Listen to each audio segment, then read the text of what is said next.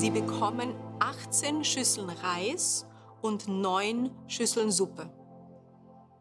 Als diese Nachricht die Schiffsbesatzung der Gabriella erreichte, schlug allen das Herz bis zum Hals.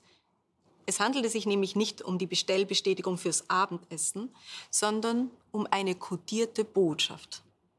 Die streng geheime Aktion, auf die sie über eineinhalb Jahre hingearbeitet hatten, sollte nämlich am 18. Juni 1981 um 9 Uhr abends ablaufen. Im Schutz der Dunkelheit also. Noch eine zweite verschlüsselte Nachricht ging ein.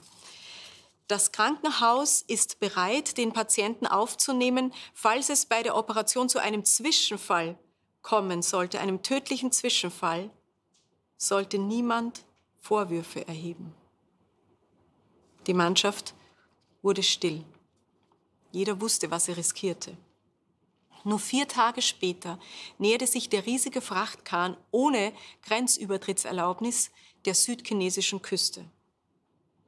Ziel war eine winzige Bucht nahe der Stadt Shantau und das Unternehmen unter dem Namen Projekt Perle hätte auch genauso gut Mission Impossible heißen können. Denn die verbotene Fracht, die in dieser Nacht ins Land geschmuggelt werden sollte, bestand aus Bibeln obwohl erst wenige Jahre zuvor im Zuge von Maos Revolution die meisten heiligen Schriften in China verbrannt und verbannt worden waren. Und nun enthielt dieser Kahn nicht weniger als eine Million Exemplare, eine Million Bücher. Man kann sich nicht vorstellen, was das für eine logistische Meisterleistung erfordert hatte. Eine kleinformatige Ausgabe der Bibel in vereinfachter chinesischer Schrift wiegt so 230 Gramm. Die Ladung wog also 230 Tonnen. Man musste eigens ein Schiff dafür konstruieren, um die 230 ein Tonnen schweren Pakete zu transportieren. Diese Blöcke mussten wasserdicht und schwimmfähig sein, damit man sie aus dem ins seichte Wasser abladen und dann händisch an Land ziehen konnte. Der größte Unsicherheitsfaktor aber war, würden genug chinesische Verbindungsleute ihr Leben riskieren und in der vereinbarten Nacht in der Bucht auftauchen, um die geheime Lieferung in Empfang zu nehmen, aufzuschneiden, aufzuteilen und in geeignete Verstecke zu bringen? Wie lange würde diese Übergabe dauern und wann würde die Grenzkontrolle die Aktion entdecken? Die Antwort ist beinahe unglaublich.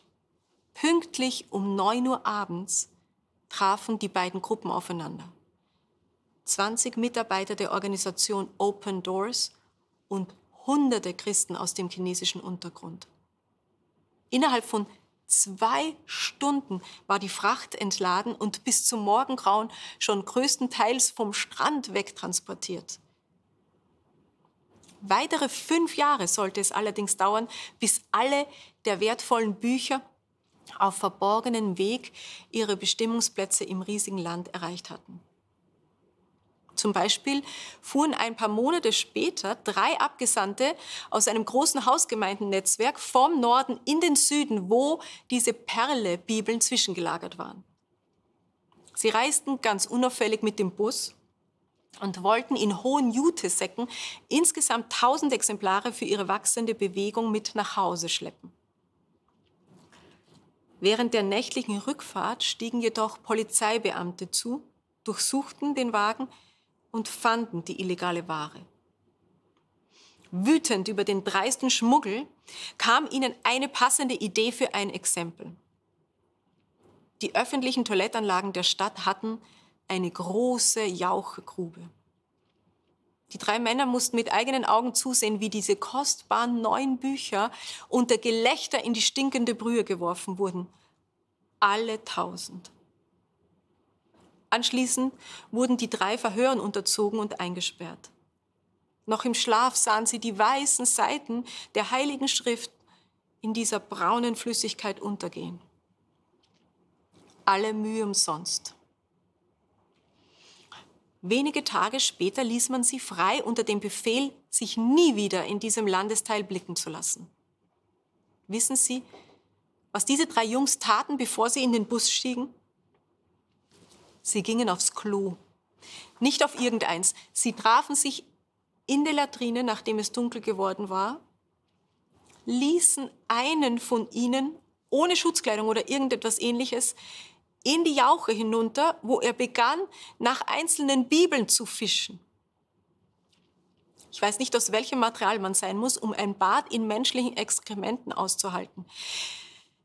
Ich weiß auch nicht, wie viele Bücher sie wiederfanden, aber es muss wohl ein richtig großer Anteil gewesen sein. Sie spülten sie unter den, dem öffentlichen Wasserhahn im Park, stopften sie wieder in Jutesäcke. Ich glaube nicht, dass auf der Rückfahrt irgendjemand neben ihnen sitzen wollte. Die Papierseiten wurden nach ihrer Ankunft wochenlang getrocknet und dann mit Parfum besprüht. Ich stelle mir diese Geruchsmischung schauderhaft vor, aber bis heute sind diese eigentlich verfärbten Exemplare unter dem Namen Parfum-Bibeln bekannt, denn sie fanden jede Menge dankbare Abnehmer. Muss ich zu dieser Geschichte eigentlich noch irgendetwas hinzufügen? Spricht nicht diese Tauchaktion dieser namenlosen Helden für sich? Warum konnten diese Männer die verlorene Ware nicht einfach aufgeben? Weil es eben nicht bloß Bücher für sie waren, nicht einfach Buchstaben. Am Inhalt, am Inhalt dieser in der Scheiße verrotteten Seiten hing ihr Leben. Es waren die Worte von den Lippen Gottes. Es waren Worte des Lebens.